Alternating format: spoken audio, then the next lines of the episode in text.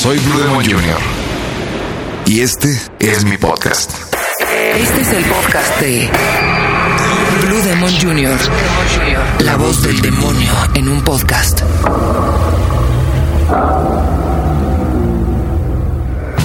Hola, ¿qué tal? Soy Blue Demon Jr. y hoy me queda muy claro de lo que voy a hablar. RTC y sus dichosas clasificaciones. Todos o casi todos vemos la televisión en algún momento de nuestras vidas, la famosa caja idiota. Aunque sea como sea, en mi caso, la utilizo para acompañarme a cenar en altas horas de la madrugada, cuando regreso de trabajar de alguna arena o realmente cuando estoy descansando. Habrá otros que vean noticieros, deportes, telenovelas, películas y hasta los programas de los partidos políticos. Qué hueva me cae. Pero realmente hay gente masoquista que se avientan los del Dr. Simi o los de Pare de Sufrir. La pregunta que me hago es, ¿alguien debe elegir lo que vemos por televisión o finalmente es una decisión muy personal? Y que cada quien disfrute o padezca lo que sintonice. Esto viene a cuentas porque el pasado viernes 2 de marzo se publicaron en el Diario Oficial de la Federación las clasificaciones y sus criterios aplicables a películas, telenovelas, series, teleteatros o cualquier cosa que esto sea. Para ponerlo más claro, la Dirección General de Radio, Televisión y Cinematografía, o sea, RTC, se ha puesto ruda y a partir de ya calificará todo lo que se transmita por televisión abierta, bajo las siguientes clasificaciones. Clasificación A. Clasificación A. Para todo público. No incluirá palabras soeces, violencia física, desnudos ni consumo de alcohol o drogas y se pueden transmitir a cualquier hora del día. Clasificación B. Clasificación B. Es para mayores de 12 años. Se puede programar a partir de las 8 de la noche y hasta las 5 de la mañana. Puede haber violencia física sin que sea la trama principal así como desnudos ocasionales sin que se vean los genitales. De veras, eso no está bien. La clasificación B15, está pensada para mayores de 15 años. Se transmite a partir de las 9 de la noche y se tratan temas para adultos, pero los pueden ver adolescentes. Se acepta la violencia física, pero solo si ayuda a comprender mejor pues, la historia o la trama de, de lo que estamos viendo. Se simulan relaciones sexuales. Se simulan relaciones sexuales. Pues bueno, uh, a mí yo no la simularía, la verdad no estaría tan tonto. Pero sin mostrar genitales. Las palabras oeces no deben de ser vistas como un atributo positivo y no se debe de enaltecer el consumo de alcohol y drogas, mostrando siempre las consecuencias que estos traen. Clasificación C. Clasificación C. Es para mayores de los 18 años y se debe transmitir después de las 10 de la noche. La violencia no es excesivamente detallada. La trama puede tener carga erótica y se considera el consumo de drogas y alcohol sin excederse.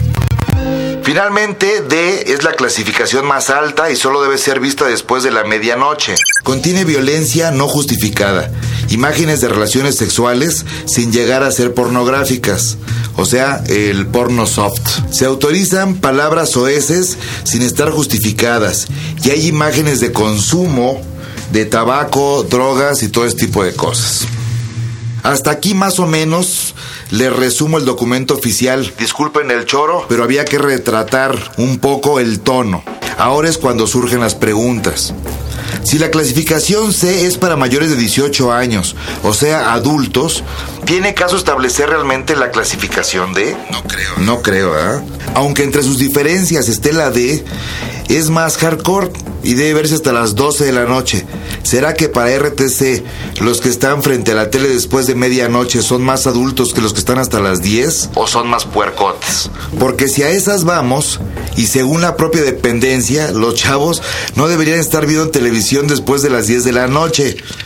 El teacher López Dóriga, a la Torre y Ramones deberían ponerse a temblar por el bajón de audiencia.